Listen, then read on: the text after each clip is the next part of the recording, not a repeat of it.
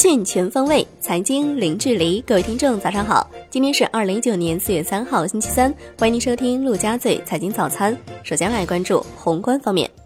央行已就四月一号起降准谣言致函公安机关。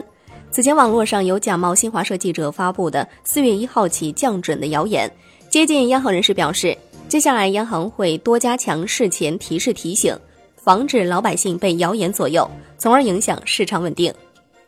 央行公告，目前银行体系流动性总量处于较高水平，周二不开展逆回购操作，当日无逆回购到期，SHIBO 悉数下行，七天期下行十二点六个基点，报百分之二点四五三。商务部的消息，中韩自贸协定第二阶段第四轮谈判在北京举行，双方就服务贸易和投资展开进一步磋商，推动谈判取得稳步进展。来关注国内股市。沪指收涨百分之零点二，最终报收在三千一百七十六点八二点，连涨三日。深成指跌百分之零点零七，创业板指跌百分之零点三八，万德全 A 涨百分之零点二三。两市成交额连续两日突破万亿元。香港恒生指数收盘涨百分之零点二一，国际指数跌百分之零点零九，红筹指数跌百分之零点三二，大市成交降至一千零七十九点五六亿港元。中国台湾加权指数收盘涨百分之零点四五。上交所披露新受理科创板上市企业名单，分别是创新激光、深联生物、巨辰半导体、金风明源、海尔生物、天准科技。至此，科创板上市申请获得受理的公司总数已经达到三十七家。据一财报道，科创板带动效应显现，上海股权托管交易中心对标上交所修改规则。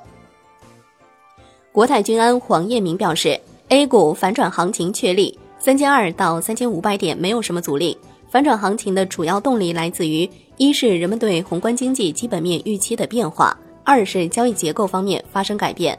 对于已经上车的，千万别下车；而准备上车的，一定要看基本面。交行发布公告，全国社会保险基金理事会拟在未来六个月内减持该行不超过百分之二的 A 股股份。据悉，此次减持不涉及社保基金会战略入股部分。交行相关负责人回应社保基金拟减持表示，社保基金会此次减持部分股票是基于其自身投资安排进行的。此次减持仅限于2012年参与交行非公开发行认购的 A 股股份，未来社保基金会在本行的基础性投资持股不会发生变化，作为本行重要战略投资者地位不会发生变化。金融方面，比特币持续上扬，重回五千美元，续刷去年十一月以来新高。周二日涨逾百分之二十。楼市方面，北京市住房城乡建设委透露，北京市二零一九年度首批政策性住房计划已经确定，首批列入开工建设计划项目一百四十七个，房源约十七点二万套。产业方面。发改委、交通运输部联合印发《国家物流枢纽网络建设方案（二零一九年至二零二零年）》，结合“一带一路”建设、京津冀协同发展等国家重大战略实施需要，统筹研究确定第一批十五个左右国家物流枢纽建设名单。测算显示，到去年底，我国数字经济规模达到了三十一万亿元，占 GDP 的三分之一。短视频平台六月份要上线青少年防沉迷系统。海外方面，世界贸易组织发布最新一期全球贸易数据与展望报告，将今年全球贸易增长预期由此前的百分之三点七大幅下调至百分之二点六。世贸组织还在报告中预测，今年发展中经济贸易体有望保持强劲增长，出口和进口预计将分别增长百分之三点四和百分之三点六，发达经济体出口和进口增速预计是百分之二点一和百分之一点九。来关注国际股市，美国三大股指收盘涨跌不一，道指跌约八十点，区块链股大涨，迅雷涨近百分之八。截至收盘，道指跌百分之零点三，标普五百指数基本收平，纳指涨百分之零点二五。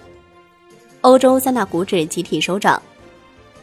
商品方面，COMEX 黄金期货收涨百分之零点一九，COMEX 白银期货收跌百分之零点零九。黄金价格从接近四周以来最低水平反弹，但美元走强令金价的上涨幅度受到限制。Newmax 原油期货收涨百分之一点六二，报六十二点五九美每桶，连涨四日，创五个月以来新高。伦敦基本金属多数下跌，LME 期镍收涨。国内商品期货夜盘多数上涨，铁矿石收涨百分之二点八二。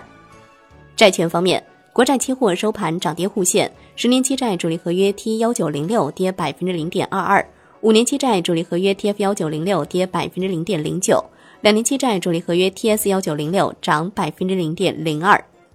最后来关注外汇方面，在人民币对美元十六点三十分收盘价报六点七二一三。人民币对美元均价调升三十二个基点，报六点七一六一。